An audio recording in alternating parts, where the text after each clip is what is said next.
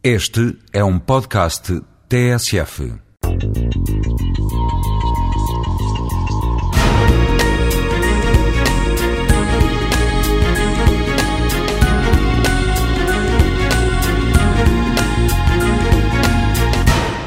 Pensemos o gênio. Genial é criar contextos, é criar contextos que permitam o florescimento e a nutrição de ideias geniais. Um gênio pode ser genial, mas mais genial é deixar os outros brilhar e não atrair os holofotes todos para si. O que é genial é o ato de dar o exemplo, o exemplo realmente inspirador.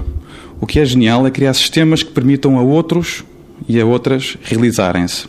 Por exemplo, lembramos de Camões, e Camões é lembrado porque criou uma linguagem poética para a língua portuguesa. Ele é ele é lembrado porque nos deu um exemplo de como fazer poesia em português.